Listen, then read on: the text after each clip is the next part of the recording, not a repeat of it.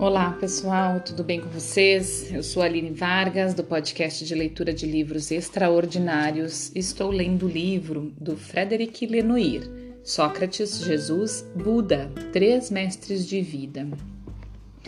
Vamos então para o capítulo 14, Ser Justo, certo? Uma boa leitura e uma boa escuta para nós. O conhecimento de si e da verdade permite ao indivíduo alcançar uma verdadeira liberdade interior. Porém, por mais, import... por mais importante que ela seja, a liberdade não é um fim em si. Ela deve, de... ela dever, acho que é deve, né? Acho que tem um erro aqui. Ela dever permitir, é, ela deve permitir que cada um haja de modo justo e bom. Pois, em última instância, o que conta para o Buda, para Jesus, bem como para Sócrates, é levar uma vida conforme a verdade. A ética, a conduta de vida, o modo de viver com os outros e em sociedade constituem, pois, o ápice da mensagem deles. Então, vou ler de novo. A ética, a conduta de vida, o modo de viver com os outros e em sociedade constituem, pois, o ápice da mensagem deles. Qual é o coroamento da vida moral e espiritual? O essencial que deve ser posto em prática? Para Sócrates, a virtude, a virtude suprema é a justiça. Para o Buda, a compaixão. Para Jesus, o amor. Abordarei no último capítulo a questão do amor e da compaixão, que são, conexos, que são conexos. Vejamos agora por que a justiça é a virtude socrática por excelência e também como ela instaura a questão da igualdade em todos os seres humanos, questão que está no núcleo do ensinamento dos nossos três mestres. Pessoal, é, vou até marcar aqui no livro essa parte para eu voltar nela em algum outro momento ou até fazer alguma publicação. Porque assim, por isso que eu falo, né? Falei muito ontem de que a gente precisa estudar todas as, as perspectivas e fazer delas a nossa verdade, né? Tirar delas o que é importante para nós. É...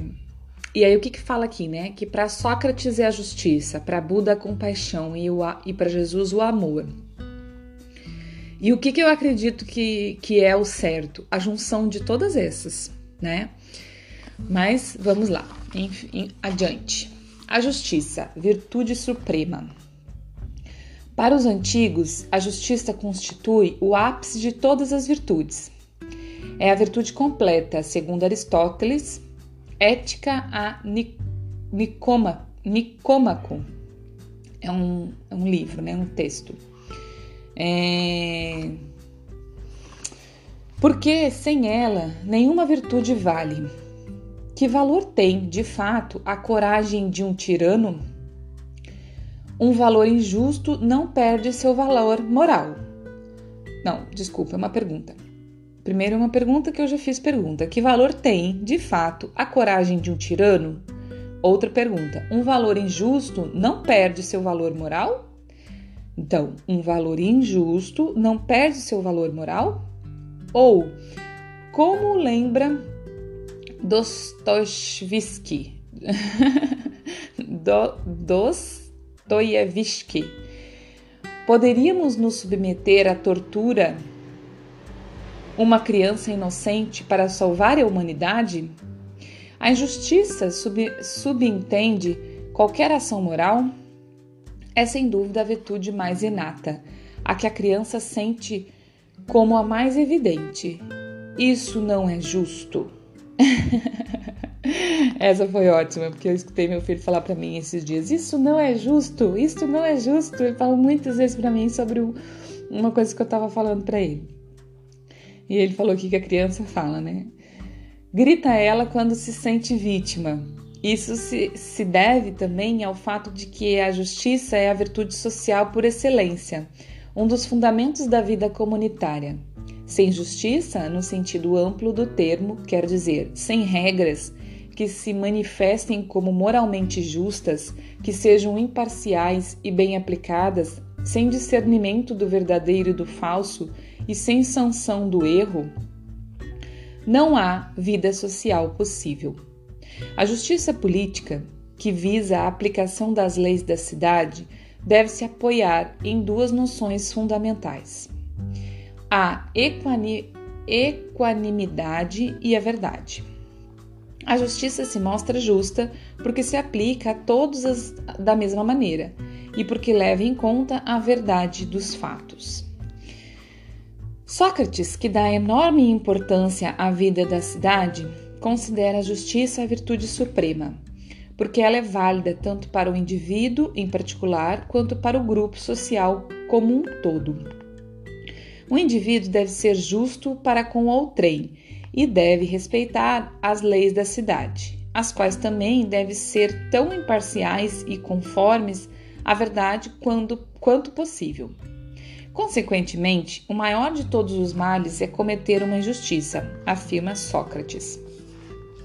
Cometer injustiça é, de fato, o pior dos crimes, não apenas porque ele torna a vida social impossível, mas também porque cuja alma de quem a comete, mas também porque suja a alma de quem a comete. Um homem que descobriu a verdade, um homem bom, um homem virtuoso, não pode ser injusto e deve submeter-se às leis da cidade. O que deve fazer o homem virtuoso diante de uma má ação da justiça? Sócrates não hesita em afirmar, contra a opinião geral, que é, que é melhor sofrer injustiça do que cometê-la. Vimos que, condenado à morte pela justiça ateniense, Sócrates se recusa a fugir, como lhe sugeria Criton. Ele explica aos amigos, estupefatos por, estupefatos por sua atitude, que não são as leis que o condenam injustamente, mas os homens, e que não se devia responder à injustiça com outra injustiça. Subtrair-se à justiça da cidade, mesmo mal aplicada, considerando-se e erguendo-se acima dela. Sócrates entrega-se, então, à justiça dos deuses e, deixando falar as leis, assim se exprime. Vamos, Sócrates, tem confiança em nós, as leis que te educam. Vamos, Sócrates, tem confiança em nós, as leis que te educamos. Não entregue nem teus filhos, nem tua vida, nem o que quer que seja ao que está acima da, da justiça, a fim de poder, ao chegares ao Hades, defender-te bem diante dos que lá governam. Sócrates prefere, portanto, sofrer injustiça a se negar à decisão dos juízes da cidade, por mais injusta que ela seja, e ele entrega sua alma à justiça divina, aquela que não pode enganar-se e que saberá lhe fazer justiça no além. Temos de nos comover diante da semelhança entre a morte de Sócrates e a de Jesus. Tanto um como o outro teriam podido fugir e se recusaram. Tanto um como o outro aceitaram sofrer uma injustiça moral e uma sanção tão terrível quanto injusta para quem se, se subtraírem à justiça política da cidade. Tanto um como o outro se entregam aos deuses ou a Deus como única e verdadeira instância de julgamento. O amor de Sócrates pela justiça é tal que ele se recusa a evitar uma decisão pronunciada pela justiça da cidade e recusa também a ideia de cometer uma injustiça contra seus inimigos. Trata-se ainda uma vez de uma visão sub subversiva. Numa Grécia onde era legítimo e até mesmo glorioso prejudicar deliberadamente os inimigos e gratificar os amigos. É dever absoluto jamais ser injusto, mesmo com aqueles que o foi para conosco. Ele define no Criton. Do mesmo modo que, como vimos, Jesus recusa a lei de Talião que diz olho por olho, dente por dente. Está em Êxodo, Êxodo capítulo 21, versículo 24. Sócrates considera uma obrigação sagrada nunca pagar o mal com o mal Essa lei de Talião é, contudo, considerada na Grécia profundamente justa e assim formulada por Hesíodo, Hesíodo no século peraí, 8 a.C. Porque se, sof... Porque se sofrêssemos o que fizemos sofrer, reta justiça seria feita. Por isso, Sócrates não desaprova para quem cometeu um erro o princípio dos castigos terrenos, tais como a pena de morte, o banimento, o confisco de todos seus bens, desde que seja executado justamente. Porque, para ele, aqueles que cometem erros seriam ainda mais infelizes se não recebessem uma, just, uma, uma justa punição por parte dos homens e dos deuses. Na medida em que aquele que é punido se livra do mal da alma, que é o maior dos males. Assim é que ele qualifica a punição como remédio moral, a ideia da necessidade de uma pena para o culpado também está presente na palavra do Buda e na de Jesus. Se as noções de amor, de perdão, de compaixão estão, como veremos a seguir, no centro do ensinamento deles, elas não extinguem o papel da justiça nem de seu corolário, a punição do culpado. Mas essa punição não consiste obrigatoriamente na aplicação rigorosa da lei humana e nisso o Buda e Jesus se distinguem, distinguem de Sócrates, que não pode ser mais apegado à lei das cidades.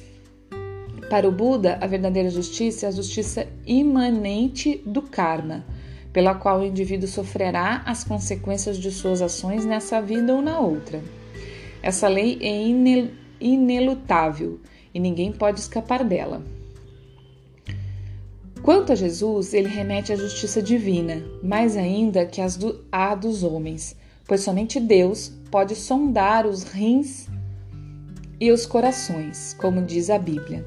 E certas ações que podem parecer condenáveis aos olhos dos homens e de suas leis não são obrigatoriamente ao de Deus, aos de Deus. Assim é o caso da prostituta que lhe pergunta os pés: que, desculpa, que lhe perfuma os pés, o que ele se.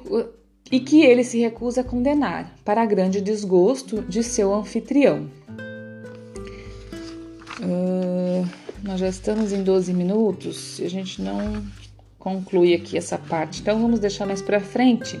Vamos deixar mais para frente, vamos deixar para amanhã, né, para o próximo episódio, o outro subtítulo, né? Então a gente parou aqui Agora, o próximo subtítulo é Todos Iguais ou Quase, certo?